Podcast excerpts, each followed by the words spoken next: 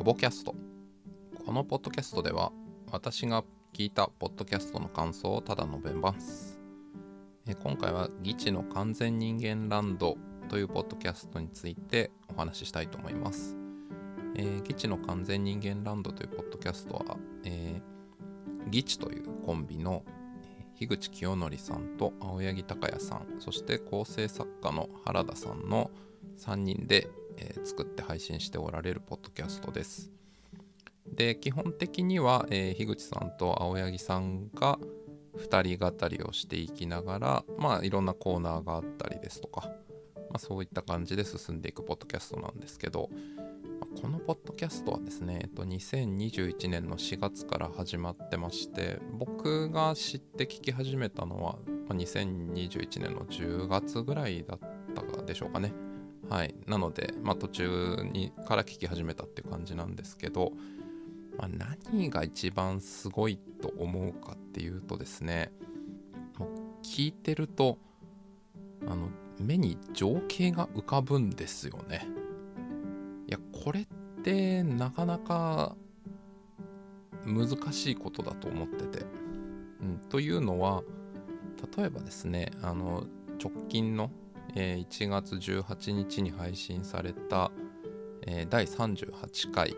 樋口親子青柳親子家族ぐるみのお正月という回があるんですけど、まあ、この回はですねえっと、まあ、お二人の雑談会という感じで、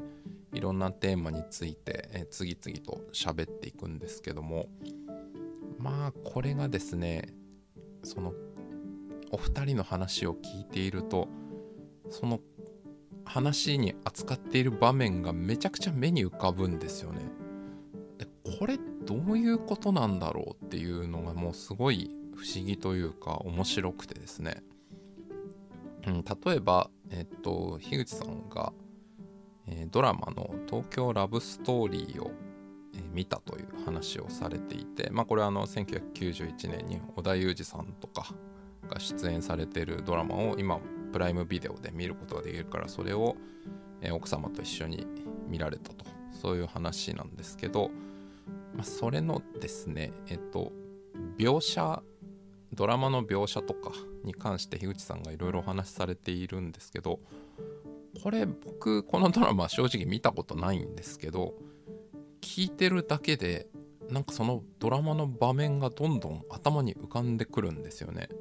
もちろんその僕は見てないんでその描写が本当にドラマ通りかは全然わからないんですけどなんかこの音を聞いていると頭に情景が浮かぶっていうのがものすごく面白くて。で、えそこに対してですね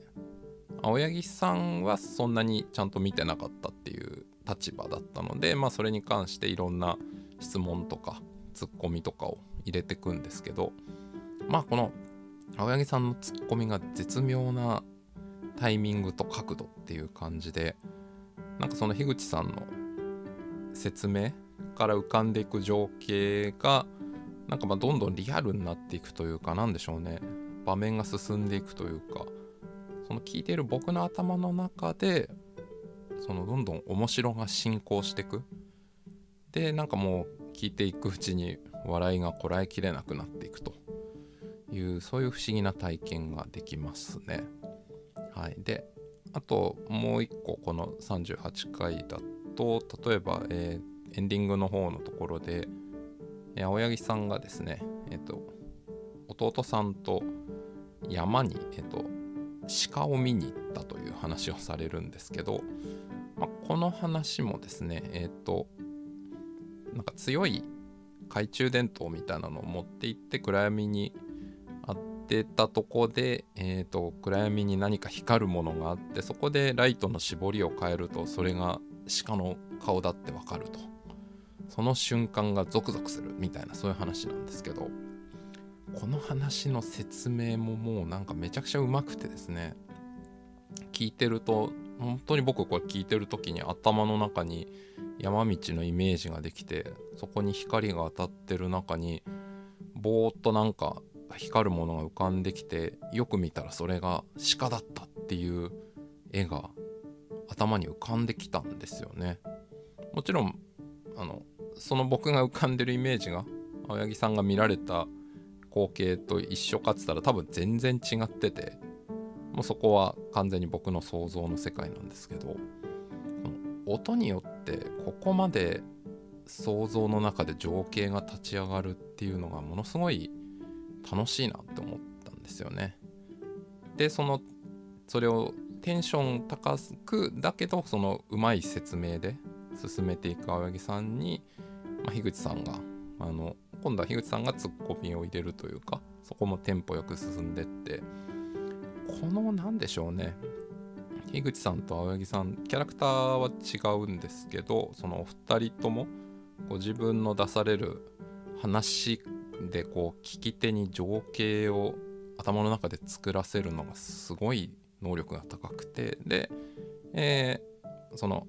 その時々に応じてツッコミが入っていくお互いに。それがまたテンポが良くて楽しくてもうなんか気がついたらもう頭の中でどんどん面白が増幅していくと。いやなんかもうそういう体験ができるポッドキャストっていうのは、まあ、僕が聞いている他の中ではほとんどそういう感覚は持ったことがないのでいやこれは本当すごい番組だなと思います。はい、あまあもちろんあのお二人が、えー、別にご出演されている